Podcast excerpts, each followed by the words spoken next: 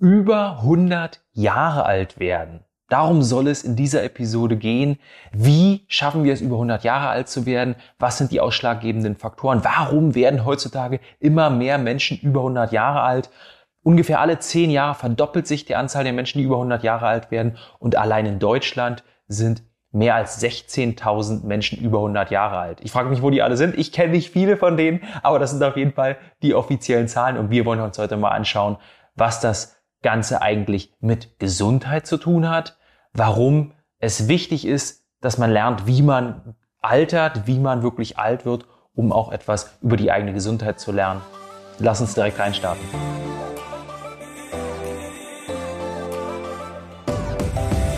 Also, herzlich willkommen zu dieser Episode. Ich freue mich wirklich, dass du dabei bist und dass dich dieses Thema interessiert, dass du erfahren willst, wie man gesund altert, aber vor allem, wie man etwas über eine gesunde Lebensführung ähm, lernen kann, indem man eben auch versteht, ja, wie man vielleicht über 100 Jahre alt werden kann. Wir steigen mal direkt ein. Also wir leben heutzutage in einer Gesellschaft, die in einem totalen Überfluss sich befindet. Wir haben eigentlich in allen Bereichen zu viel. Wir haben natürlich zu viel Stress, zu viel Signale, zu viele Reize, die auf uns einprasseln. Auf der anderen Seite aber auch zu viel Essen, zu viel Wohlstand, zu viel Dinge, mit denen wir uns tagtäglich beschäftigen müssen. Wir sind sozusagen in einer ständigen Überaktivität. Unser Körper, unsere Maschine ist immer überaktiv und arbeitet zu viel, wächst sozusagen zu schnell und altert am Ende auch zu schnell. Und ich möchte am Anfang mal mit einem Beispiel beginnen. Mit einem Beispiel aus einer Dokumentation, die ich vor einiger Zeit gesehen habe, die vielleicht auch du kennst, Das geheime Leben der Bäume von Peter Wohleben. Ähm, und da gibt es einen ganz bestimmten Punkt in dieser Doku, in der es eben darum geht, wie Bäume zusammenleben, wie Bäume zusammen Synergien schaffen, etc. etc. Aber auch wie Bäume altern und wie sie es schaffen, eben so alt zu werden. Und an einem Punkt in dieser Dokumentation steht er mit einer Gruppe von Menschen. Er macht, glaube ich, eine Waldführung ähm, vor zwei Bäumen. Der eine Baum, kannst du dir vorstellen, ist vielleicht ja vier, fünf, sechs, sieben Meter hoch, also ungefähr vier, fünf Mal so groß ähm, wie der Peter Wohleben oder wie ein normaler Mensch und der andere Baum ist im Grunde ausgewachsen. Und dann fragt er die Gruppe, ja, was denkt ihr denn? Wie alt ist denn der eine Baum? Der Baum, der wirklich ausgewachsen, weiß ich nicht, vielleicht 30 Meter hoch ist, groß, dick, also wie man sich einen Baum eben vorstellt. Und wie alt ist der Baum, der noch relativ jung aussieht? Und die Gruppe schätzt so, ja, naja, sagen wir mal, der kleine Baum ist vielleicht mh, hm, drei Jahre alt, vielleicht auch nur ein Jahr alt und der große Baum ist bestimmt schon mindestens 40, wahrscheinlich 70, vielleicht sogar 100 Jahre alt. Was dann passiert, ist ganz interessant. Der Peter Wohleben sagt nämlich, dass es überhaupt nicht so ist, wie man denkt, dass der Altersunterschied überhaupt nicht so immens ist, wie man vielleicht annehmen mag. Nämlich ist es in diesem Fall nur so, dass der Altersunterschied relativ gering ist. Ich weiß es nicht mehr genau, aber der große Baum war vielleicht ähm, 15, 16 Jahre alt und der kleine Baum vielleicht so um die 6, 7 Jahre alt. Das Interessante dabei ist, dass der Peter Wohleben am Ende dann ähm, zu dem Schluss kommt und der Gruppe eben auch na äh, nahebringen will, dass der große Baum industriell aufgezogen wurde, in einer Baumschule gewachsen ist, dann eingepflanzt wurde und der kleine Baum eben wirklich als Sprössling im Wald groß geworden ist, auf natürliche Art und Weise. Deswegen auch viel langsamer wächst, eine viel längere Jugend hat und der große Baum im Grunde seine Jugend übersprungen hat, völlig überaktiv ist, viel zu schnell herangewachsen ist und deswegen auch nicht halb so alt oder nicht annähernd so alt werden wird wie der junge Baum. Worauf will ich hinaus? Ich will das einfach als eine Einführung nehmen zum Thema Alterung, äh, dass eben Überaktivität, dieses zu schnelle Wachstum, dieses zu viel von allem sozusagen dazu beiträgt, dass eben die Alterung zu schnell vorangeht und ein Organismus dann eben auch nicht so alt wird, wie eben 16.000 Menschen in Deutschland heutzutage schon über 100 Jahre alt sind. Was bedeutet das für uns Menschen? Was bedeutet das für die Biologie sozusagen? In, in der Biologie, in der Medizin, wenn wir da über Alterung sprechen, reden wir eigentlich immer von Zellteilung, ja, von ähm, Wachstum. Ähm, wie schnell wächst ein Organismus? Wie schnell geht auch die Zellteilung am Ende voran? Da ist es auch ganz interessant. Bei der Zellteilung ist es so, also wenn man das sich jetzt auf molekularer oder auf, auf zellulärer Ebene anschaut, ist es so, dass die Zelle eine, sich einem Limit ausgesetzt sieht. Ja, auch die Zelle kann also nicht, so wie ein Auto sozusagen, im ersten Gang vielleicht nur bis 30 fahren kann, ein gutes Motorrad vielleicht bis 120, äh, hat die Zelle auch irgendwo ein Limit, ähm, wo sie dann abstirbt. Und dieses Limit befindet sich bei 52 Zellteilungen. Jede Zelle kann sich ungefähr 52 mal teilen. Das nennt man auch die Hayflick-Grenze. Dieses, diese, dieses Limit kann man im Grunde nur dann überspringen, ähm, wenn man Tumorzellen hat. Die können sich im Grunde unendlich teilen. Das ist auch so ein bisschen die Definition eines Tumors, die Definition von Krebs am Ende vielleicht auch. Oder wenn man auf der anderen Seite ähm, die Telomere verlängern kann. Telomere, jeder, der sich schon mal mit dem Thema Anti-Aging, Alterung beschäftigt hat, hat das vielleicht gehört. Vielleicht auch du da draußen, vielleicht hast du Telomere schon mal gehört. Ganz kurz, Telomere sind sozusagen die Schutzkappen der Chromosomen, die Schutzkappen äh, unserer Erbinformationen. Umso länger diese Telomere, desto länger können wir auch leben, weil desto mehr können wir unsere Zellen teilen, mal ganz einfach formuliert, ja. Was passiert vor allem, wenn wir diese Grenze der Zellteilung erreicht haben, wenn wir also die 52, ganz einfach formuliert, die 52 Zellteilung erreicht haben, dann stirbt die Zelle, ja?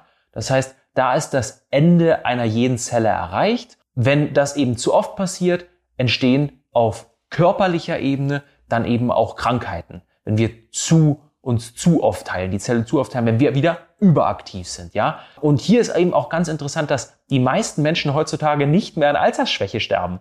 Ja, also es ist nicht so wie bei den über 100-Jährigen, die am Ende wahrscheinlich an Alters Altersschwäche sterben, aber allgemein und auch bei den 100-Jährigen ist es eben so, dass Krankheiten immer mehr zunehmen und dass am Ende ähm, der, der Sterbegrund vor allem Krankheiten sind und 95 Prozent dieser Krankheiten sind chronisch nicht übertragbare Krankheiten, degenerative Krankheiten. Ja, so ist es zum Beispiel ähm, die Arthrose, wo wir einen Knochenabbau haben.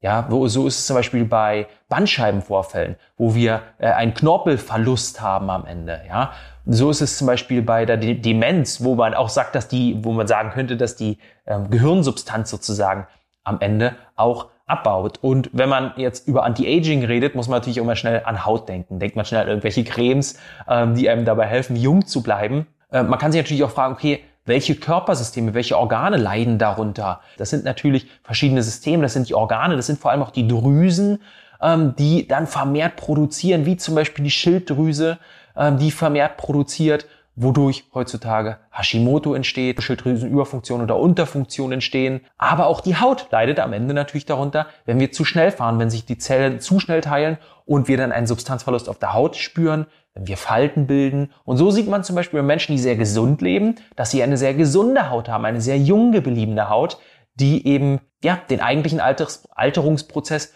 gar nicht so zeigt, wie wir ihn eigentlich uns bei diesen Menschen vorstellen würden. Ja, jetzt könnt ihr, kannst du da draußen einfach mal überlegen, okay, wer ist denn eigentlich alt und sieht noch jung aus und was hat dieserjenige Mensch für einen Lebensstil? Rüdiger Dahlke ist hier ein gutes Beispiel, sieht, finde ich, total jung geblieben aus, liegt daran, dass er einen gesunden Lebensstil hat. Was bedeutet jetzt Lebensstil? Was bedeutet gesunder Lebensstil? Ja, total interessant, total vielschichtig. Am Ende heißt es einfach mal einen Gang runterschalten. Und damit meine ich nicht in den Urlaub fahren. Ist natürlich auch gut. In den Urlaub fahren auch immer keine schlechte Idee. Sondern ich meine, dass wir insgesamt in dem, was wir machen, einfach einen Gang runterschalten und ähm, will auch noch mal zwei andere Beispiele hier bringen. Das erste sind Schweine, die in Zuchtbetrieben groß werden. Ja, man hat festgestellt, dass wenn man Schweine aus der Masttierhaltung holt und sie dann auf einen natürlichen Bauernhof setzt oder auf einen Hof, wo sie ihr Leben so natürlich wie nur möglich leben können, wirklich artgerechte Haltung, trotz diesem Umschwung in, in dem Leben der Schweine, trotz diesen positiven Veränderungen, sterben die Schweine relativ schnell ab. Was total schade ist, aber was dem geschuldet ist, dass sie eine in ihrer Jugend sozusagen viel zu überaktiv waren, viel zu schnell gewachsen sind, eine viel zu kurze Jugend also auch hatten. Umso kürzer die Jugend, wir haben das bei den Bäumen gelernt, umso kürzer die Jugend, desto kürzer auch das Leben insgesamt und desto schneller stirbt der Organismus am Ende auch ab. Und ein zweites Beispiel ist ähm, aus einem Film, den ich kürzlich gesehen habe, Le Mans 66. Ähm, vielleicht hast du ihn auch gesehen, ein Autorennfilm. Ich mag eigentlich überhaupt keine Autorennfilme, aber dieser Film war wirklich total spannend. Erstmal ganz grob in diesem Film geht es eigentlich äh, darum, ähm, um Ford, die Automarke, wie sie im Jahr 66, also nach dem Zweiten Weltkrieg sozusagen, oder in den Jahren nach dem Zweiten Weltkrieg, ähm, eigentlich die erfolgreichste Automarke war, aber in ihrem Ansehen sehr, sehr schlecht war. Also sie wurde zu der Zeit nicht angesehen als eine Automarke, die inspiriert hat, die motiviert hat, die irgendwie toll war, die einen Spirit hatte und das wollten sie verändern. Und das Marketing kam zu der Zeit auf die Idee, hey, wenn wir eine Marke werden wollen, über die die Menschen sprechen, dann müssen wir Le Mans, also das 24-Stunden-Rennen in Le Mans gewinnen. Das ist eines der prestigeträchtigsten Rennen gewesen, auch heutzutage noch. Und sie haben sich gedacht, wir müssten doch dieses Autorennen gewinnen. Sind es dann angegangen und haben wirklich probiert, das schnellste Auto der Welt zu bauen. Und das Spannende daran war, dass ich für mich gelernt habe, dass man gerade bei so einem 24-Stunden-Rennen total darauf achten muss, dass man das Auto immer nur so belastet, dass es die 24 Stunden mit einer äh, limitierten Anzahl an Boxenstopps, weil am Ende muss man natürlich auch der Schnellste sein, kann ich ständig in die Box fahren, auch gewinnt. Das heißt, man kann nur ein, eine gewisse Drehzahl pushen sozusagen, den Motor nur ähm, auf eine ja auf eine bestimmte Art belasten. Ja, und das sind ungefähr 7000 Umdrehungen, auf die man das Auto pushen konnte, zumindest derzeit, ähm, damit es auch die 24 Stunden durchhält. Dann gab es ein, einen bestimmten Moment in diesem äh, in diesem Film, als nämlich der Fahrer des Forts diese 7000 Umdrehungen eingehalten hat, aber feststellen musste, dass er ständig überholt wurde und überhaupt nicht mithalten konnte. Und das hat ihn genervt. Und vom, von der, ja, sage ich mal, der Leitung des, des Boxenstalls sozusagen oder des, des Rennstalls ähm, war ganz klar vorgegeben, die 7000 Umdrehungen dürfen nicht überschritten werden.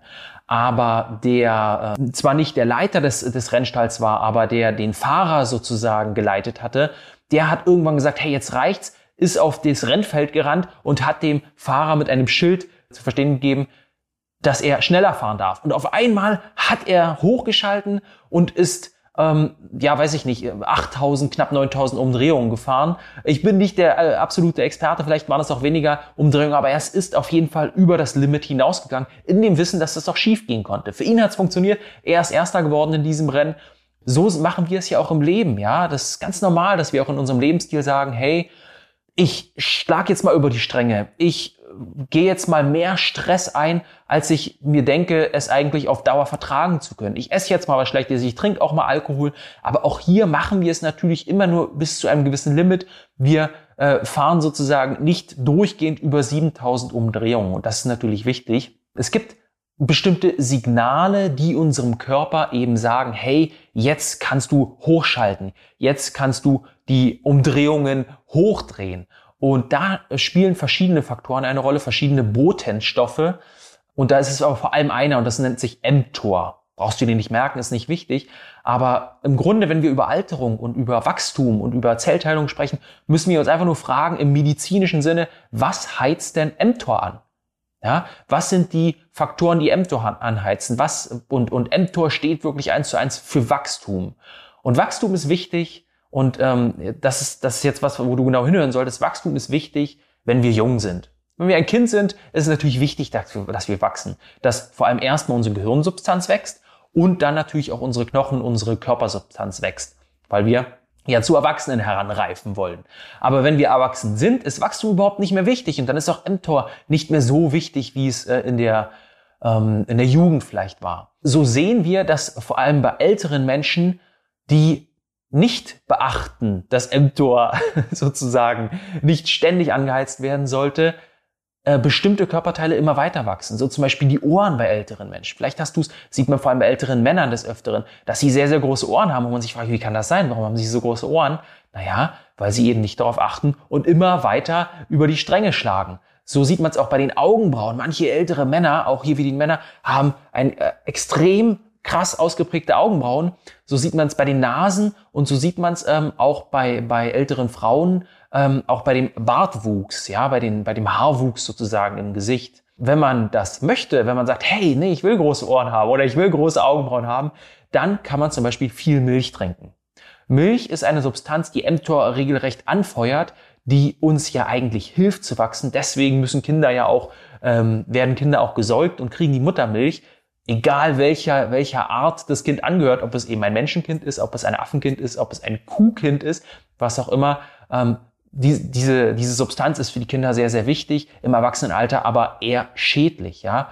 Was können wir noch machen? Wir können ähm, sehr, sehr kohlenhydratreich essen. Auch das ist etwas, das sehr, sehr stark das Zellwachstum anregt, das sehr, sehr stark ähm, die Gänge hochschaltet und sozusagen die Dreherzahl hochwirbelt. Wir können ähm, viel Omega-6, wenig Omega-3 zu uns nehmen. Überhaupt nicht gut. Ähm, ja, auch etwas, was das Altern sehr, sehr schnell vorantreibt. Und wir können vor allem auch sehr, sehr oft essen. Ja, also sozusagen, wir können nach dem Frühstück sagen, hey Mensch, ähm, zwischen Mittag und Frühstück mache ich noch eine kleine Zwischenmahlzeit. Nach dem Mittag gibt's noch Kaffee und Kuchen und vor dem Abendbrot auch noch eine kleine, äh, einen kleinen Snack und äh, am besten nach dem Abendbrot nochmal eine Mitternachtsmahlzeit. Und so werden wir feststellen, wir altern wunderbar schnell, wir wachsen natürlich auch wunderbar schnell, sozusagen. Zellteilung funktioniert wunderbar, was man auf der Haut sieht, was man natürlich auch in degenerativen Krankheiten sieht, was sozusagen uns nicht gerade gesund werden lässt. So, äh, jetzt diese ganz negativen Beispiele, äh, aber wir wollen natürlich auch mal anschauen, was hilft uns denn nicht so schnell zu altern? Was hilft uns wirklich mal wieder ein bisschen runterzuschalten, die Drehzahl zu drosseln? Da sehen wir vor allem, dass es natürlich diese gegenteiligen Sachen sind. Also nicht ganz so kohlenhydratreich essen. Eher so ernähren, wie wir es tausende von Jahren gemacht haben. Mit viel Gemüse, ähm, mit ordentlicher Anzahl oder ordentlicher Menge an Eiweißen, aber auch nicht zu viel, mit guten Fetten, guten Ölen, ja, polyphenolreichen Ölen, wie es das Olivenöl ist. Polyphenole auch was, was mTOR drosselt. Ähm, sekundäre Pflanzenstoffe sind was, was mTOR drosselt. Ja, gutes Gemüse, vor allem grünes Gemüse, da haben wir auch diese Bitterstoffe drin, ähm, die mTOR drosseln. Aber vor allem auch Reize, ja, Reize von außen. Durst, Hunger hängt auch wieder damit zusammen, nicht zu oft essen. Durst, Hunger sind was, was ähm, gesunde Reize sein können. Ähm, darüber hinaus Kälte, Wärme, ein schöner Saunagang oder äh, kalt duschen, Eisbaden oder sich Kälte aussetzen, das sind Dinge, die, die, die uns dabei helfen, nicht so schnell zu altern, die die Gesundheit fördern, die uns wieder ins Gleichgewicht bringen. Am Ende ist es natürlich total wichtig, diese Mahlzeitenfrequenz auch herunterzufahren, damit der Körper auch mal wieder Zeit hat zu regenerieren, damit mTOR am Ende auch mal wieder ein bisschen heruntergefahren wird und nicht immer die Anschlagszahl auf äh, über 7000 steht, um jetzt bei diesem Beispiel zu bleiben. Und ähm, um, und da will ich auch nochmal motivieren, am Ende eben äh, bestimmte Erkrankungen auch nicht zu bekommen, wie zum Beispiel Hautprobleme, wie Akne. Akne ist etwas, was eben durch zu viel Zellteilung entsteht oder auch ja eine zu frühe Geschlechtsreife bei Kindern, ähm, eine zu späte kognitive Reife. Auch hier nochmal das Beispiel. Wir Menschen sind äh, in, der, in, den, in der frühen Lebensphase, also als äh, Babys, als Säuglinge sozusagen so ausgerichtet, dass zuerst das Gehirn wächst und dann die Körpersubstanz, die Knochen zum Beispiel, ähm, wohingegen es bei Tieren genau andersrum ist. Nämlich, dass zuerst die Knochensubstanz wächst, damit sie direkt nach der Geburt schon laufen können, die Gehirnsubstanz aber eigentlich äh, nur sehr, sehr langsam vorangeht und nachgelagert ist in der Reihenfolge sozusagen, was da wächst an den Systemen im Körper. Und so sehen wir, wenn wir diese ganzen Dinge auch als Kinder nicht beachten oder wie Eltern das bei den Kindern nicht beachten, dass wir eine zu frühe Geschlechtsreife haben, eine zu späte kognitive Reife und auch so Überaktivitätsproblematiken wie ADHS auch immer mehr zunehmen. Wenn dich das interessiert, habe ich hier auch nochmal ein kleines Interview äh, gleich hinten dran gepackt. Bleib also dran. Ein Interview mit für mich einem der führenden oder wenn nicht gar dem führenden Anti-Aging-Experten im deutschsprachigen Raum, Professor Dr. Kleine Gung, mehrere Bücher geschrieben, zum Beispiel 15 Jahre länger leben. Ein Buch, das er geschrieben hat, was ich total spannend fand und worüber ich mit ihm vor mittlerweile schon zwei Jahren geredet habe, ein Interview geführt hat und einen kleinen Ausschnitt aus diesem Interview möchte ich dir gerne hier nochmal ähm, ranhängen. Wenn dich das interessiert, äh, diese Themen, und wenn du uns auch unterstützen willst, dann ähm, klick mal auf jeden Fall auf ähm, Folgen und auf Abonnieren, je nachdem, wo du uns gerade hörst, äh, wo du mich hier auch gerade siehst. Wenn du die Möglichkeit hast, schreib mir auf jeden Fall auch eine Rezension auf dem Portal, äh, wo du hier gerade am Start bist. Also in diesem Sinne, lass uns in den Interviewausschnitt reinstarten und viel Spaß dabei. Ja, wir können ja mal ähm, gleich auf Ihr Buch zu sprechen kommen. Ich habe schon Ihr Buch erwähnt, äh, welches ich, wie gesagt, absolut faszinierend finde. 15 Jahre länger leben heißt es. Das hält so mancher wahrscheinlich für etwas utopisch. Äh, ist das eine realistische Option mal, ähm, ja, ganz so am Anfang reingefragt? Also ich halte das eher für, für den Ausdruck einer neuen Bescheidenheit. Wenn Sie sich mal anschauen, so vor 20 Jahren kamen die ersten Anti-Aging-Ratgeber auf den Markt. Die hießen dann zum Beispiel Forever Young. Also für immer jung bleiben. Okay, also das denke ich ist wahrscheinlich ein, ein Versprechen, was wir, was wir nicht einhalten können. Aber 15 Jahre länger leben und das bei guter Gesundheit, das ist durchaus realistisch bei dem, was heute die Medizin anzubieten hat. Mhm. Mal ganz allgemein, worauf konzentriert sich die Anti-Aging-Medicine oder Medizin denn heutzutage eigentlich? Nicht nur auf die Haut. Ich weiß, dass das unser Hauptthema heute ist, äh, aber Anti-Aging-Medizin ist schon äh, mehr als jetzt nur Skin Deep. Ähm, das heißt, wir wollen schon ähm, verstehen, wie biologisches Altern funktioniert, was sind die Faktoren, die uns altern lassen und das eigentlich äh, vor einem ganz konkreten Hintergrund. Altern ist tatsächlich der Risikofaktor schlechthin für die meisten Erkrankungen, mit denen wir uns halt im 21. Jahrhundert auseinanderzusetzen haben. Und insofern ist Anti-Aging-Medizin eigentlich Präventivmedizin. Mhm. Ähm, welche Verfahrens Verfahrensweisen nutzen Sie, ohne da jetzt zu sehr ins Detail zu gehen, aber vielleicht können Sie uns da einen kleinen Überblick geben? Ja, Vielleicht fangen wir sogar, sagen wir, bevor wir mit der Therapie anfangen, vielleicht nochmal erst sozusagen, woran altern wir? Ne? Also das, mhm. das ist schon, so, so machen wir auch Medizin. Ne? Also ähm, das geht bei anderen Erkrankungen auch so. Ähm, wir fangen nicht einfach wüst an zu therapieren, sondern wir versuchen erstmal zu verstehen, was ist denn eigentlich dahinter? Was ist so äh, medizinisch sagt man die Physiologie und die, die Pathophysiologie auch. Und das eigentlich beim Altern ganz genauso. Erstmal müssen wir eigentlich verstanden haben, wie wir altern, und zwar möglichst auf, auf einer molekularen, nicht nur auf einer zellulären, sondern auch auf einer molekularen Ebene. Und äh, wenn wir dann diese Faktoren verstanden haben, dann können wir eigentlich darauf aufbauend auch ganz gezielte Therapien etablieren. Also erstmal Altern ist, wie viele komplexe Erkrankungen auch, äh, nicht ein, ein, äh, eine Sache, die durch, durch einen einzigen Faktor äh, ausgelöst wird, sondern Alter ist ein sogenanntes multifaktorielles Geschehen. Äh, aber die einzelnen Faktoren haben wir eigentlich inzwischen ganz gut entschlüsselt.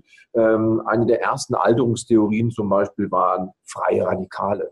freie Radikale jetzt nicht als politische Extremisten, die die Polizei noch nicht äh, hinter Schloss und Riegel gebracht hat, sondern freie Radikale eben als aggressive Moleküle, Sauerstoffradikale, ähm, die Schädigungen in unserem Körper auslösen. Ein weiterer Aspekt ist Silent Inflammation, chronisch niederschwellige Entzündungsprozesse. Auch das ist so in den letzten 20 Jahren ähm, erkannt worden, dass Entzündung, akute Entzündung ist sicherlich etwas, was uns schützt gegen Mikroben und sonstiges, aber chronische Entzündungen sind ein Alterungsprozess ähm, Glykosilierungsprozesse. Das ist im Prinzip Verzuckerung. Also Zucker ist tatsächlich auch ein, ein Altmacher und ein, ein Krankmacher. Und jetzt ganz neue Theorien, da geht es so in den Bereich Epigenetik hinein oder Telomeren hat man identifiziert als die biologische Uhr in unseren Zellen auch. Also da haben wir in den letzten Jahren enorm viel äh, gelernt. Und aus all dem lassen sich auch tatsächlich Behandlungsansätze ableiten. Also chronische Inflammation heißt Antioxidantien geben. Äh, Silent Inflammation heißt die Entzündungsprozesse in unserem Körper erstmal zu entdecken, zu sanieren und dann auch zum Beispiel gezielt Substanzen zu geben, die diese Entzündung wieder herunterregeln. Wir können auf die Details dann gleich noch, noch eingehen. Mhm, genau. wenn, Zucker, wenn Zucker ein Alterungsprozess ist, naja, dann ist klar, wie die Therapie aussieht. Zucker reduzieren. Ja, und das liegt auch im Trend der Ernährungsmedizin der, der letzten Jahrzehnte, die ja ganz klar ähm, nicht mehr die Fette verteufelt, sondern eher die, die Kohlenhydrate.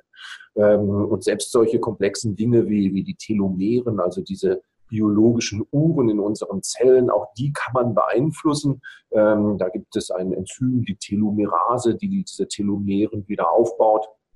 Und dann natürlich, ich komme aus der Gynäkologie, ist natürlich auch das Thema Hormone äh, ganz, ganz wichtig. Also auch Hormonmangel ist ein Alterungsfaktor.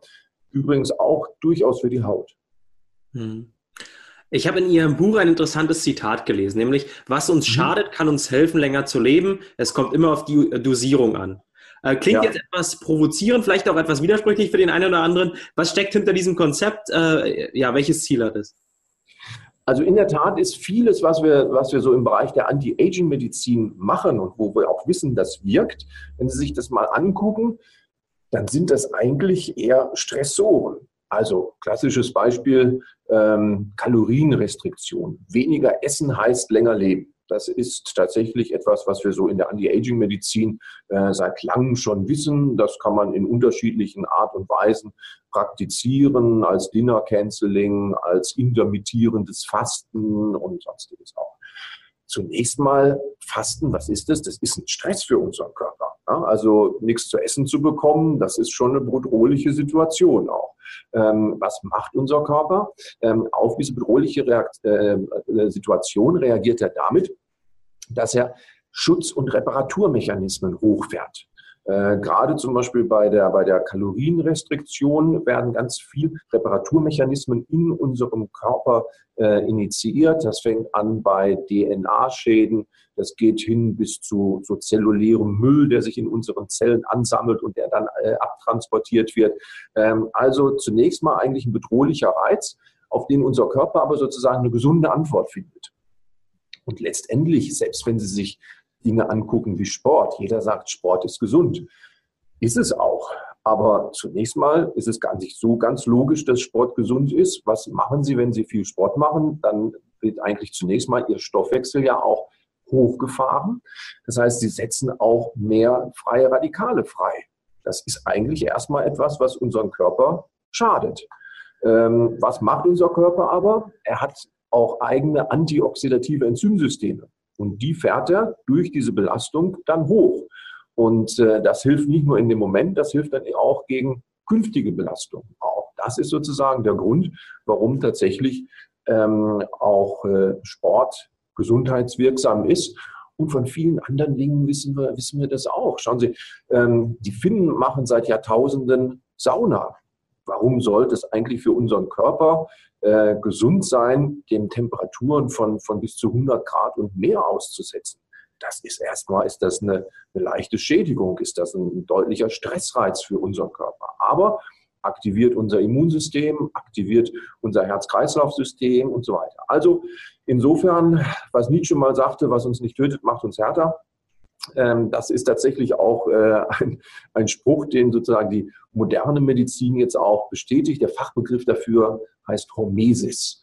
Hat jetzt nichts zu tun mit Hormonen, aber Hormein im Griechischen heißt antreiben. Das heißt, wir brauchen tatsächlich so ein bisschen diesen Stressreiz immer, ähm, also ähm, natürlich darf der auch nicht übertrieben werden. Chronischer Stress macht dann auch krank. Äh, aber ähm, so das ganze Leben immer nur im Wellnessurlaub zu verbringen, ist offensichtlich auch nicht gut für uns. Ja, klingt auf jeden Fall sehr logisch. Ähm, lassen Sie uns mal kurz noch über das Altern im Allgemeinen reden. Sie sind schon ein wenig darauf eingegangen. Ich will mal noch eine, eine provozierende Frage stellen. Ist Altern eine Krankheit? Äh, welche Risiko, Risikofaktoren birgt es in sich? Ja, also viele haben natürlich mit diesem, äh, mit diesem Satz Altern als zu behandeln oder ist Altern eine Krankheit äh, auch, auch Probleme. Die kann man auch nachvollziehen. Man muss auch nicht so weit gehen und sagen, Altern ist eine Krankheit. Aber was man, glaube ich, schon mit Fug und Recht behaupten kann, ist, so richtig gut für Ihre Gesundheit ist es nicht. Äh, weil wenn Sie sich anschauen, woran erkranken Menschen im 21. Jahrhundert, das sind, da stehen ganz vorne stehen Herz-Kreislauf-Erkrankungen. Äh, dann kommen Krebserkrankungen. Äh, dann kommt zum Beispiel die Demenz, dann natürlich auch Krebserkrankungen. Und für all diese Erkrankungen gibt es ganz unterschiedliche Risikofaktoren. Hoher Blutdruck, Cholesterinspiegel und so weiter, äh, Hormonmangel. Äh, also das sind ganz unterschiedliche Erkrankungen mit auch teilweise unterschiedlichen Risikofaktoren. Ein Risikofaktor ist eigentlich immer vorhanden und bei allen auch sogar der höchste, nämlich zunehmendes biologisches Lebensalter. Das ist der Hauptrisikofaktor für Herz-Kreislauf-Erkrankungen, das ist der Hauptrisikofaktor für, für Demenz, für Osteoporose und so weiter. Das heißt, wenn wir diese Erkrankung tatsächlich präventivmedizinisch angehen wollen, wenn wir da vorbeugen wollen, dann müssen wir uns auch auf den Hauptrisikofaktor konzentrieren, der für diese Erkrankung verantwortlich ist. Und das ist zunehmendes biologisches Lebensalter.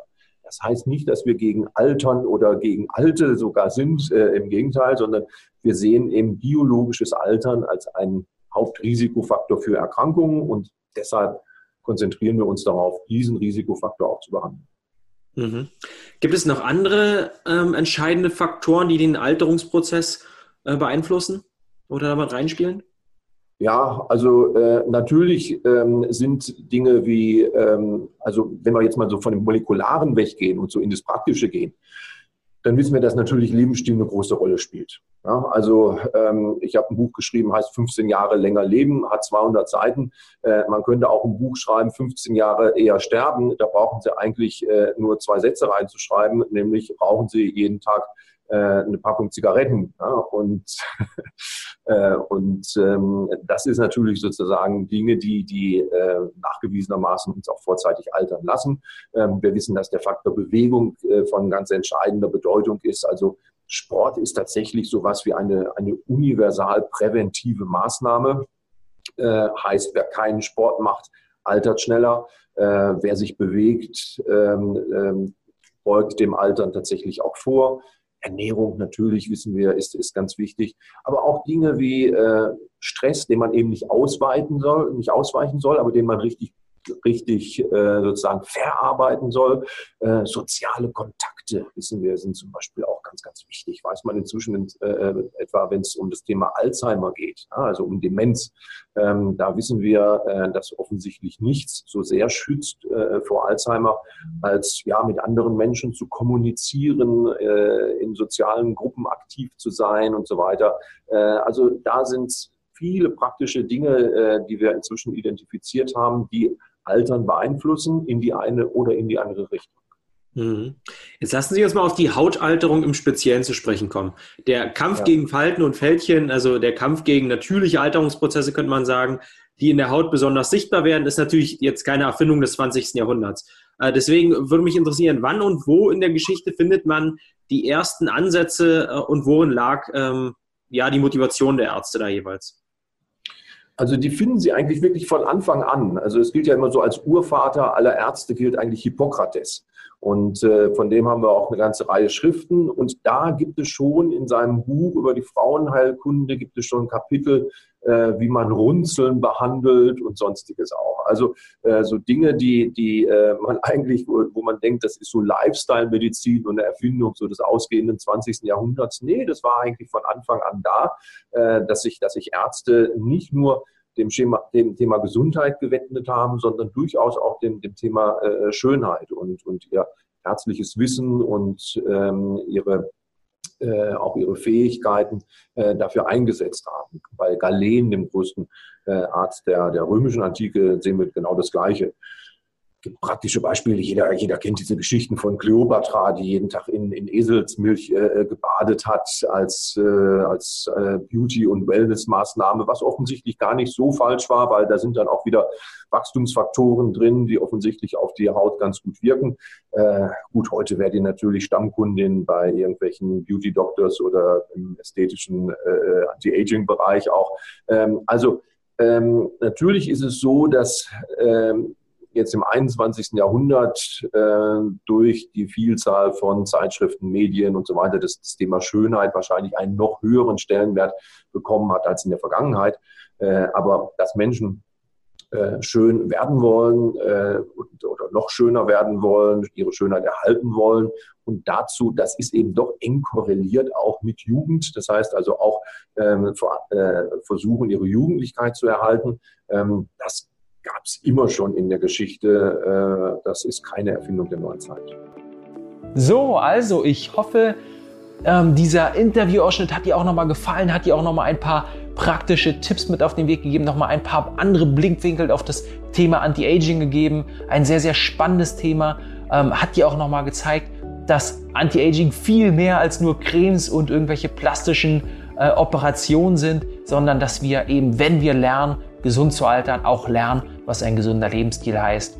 In diesem Sinne ähm, freue ich mich, wenn du uns eine Rezension bei iTunes gibst. Ich freue mich, wenn du uns folgst, weil eben gerade der Algorithmus natürlich nur die äh, Kanäle nach oben spült, die eben die meisten Rezensionen haben. So ist es heutzutage leider und würden uns freuen eben, wenn du uns ein paar liebe Worte schreibst. In diesem Sinne freuen wir uns, wenn du auch beim nächsten Mal wieder dabei bist und ich wünsche dir einen ganz, ganz wunderbaren Tag.